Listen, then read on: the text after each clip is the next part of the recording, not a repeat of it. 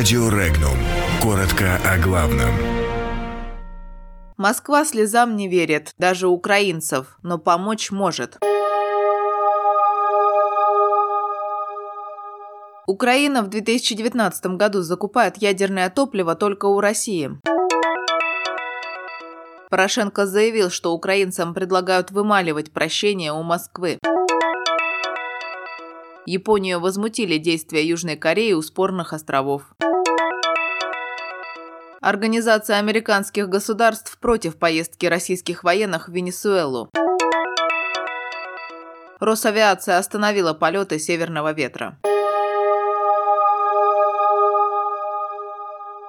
Украина в январе 2019 года импортировала тепловыделяющие сборки для работы своих атомных электростанций только из России на общую сумму более 17 миллионов долларов. Об этом сообщает Украинская государственная служба статистики. Любопытно, что статистика по топливу за январь была обнародована на фоне заявлений президента Порошенко о том, что Украине якобы удалось преодолеть кабальную зависимость украинской атомной генерации от российского ядерного топлива. Украинцы не должны соглашаться вставать на колени и вымаливать прощение у Москвы, заявил президент Украины Петр Порошенко. Цитата. «Украинцам предлагают вставать на колени, ползти, плакать и вымаливать прощение у Путина. Москва слезам не верит». Конец цитаты.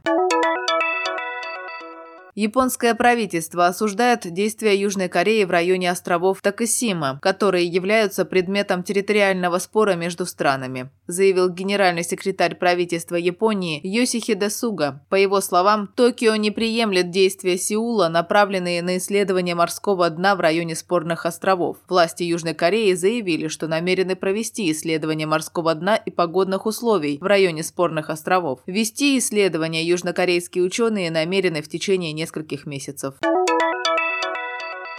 Организация американских государств осудила визит российских военнослужащих в Венесуэлу, говорится в заявлении Генерального секретариата организации, которое выражает поддержку американской марионетки Хуану Гуайдо. В заявлении правительство закона избранного президента Венесуэлы Николаса Мадуро названо нелегитимным. Также утверждается, что присутствие российских военнослужащих на территории Боливарианской республики якобы является нарушением суверенитета Венесуэлы.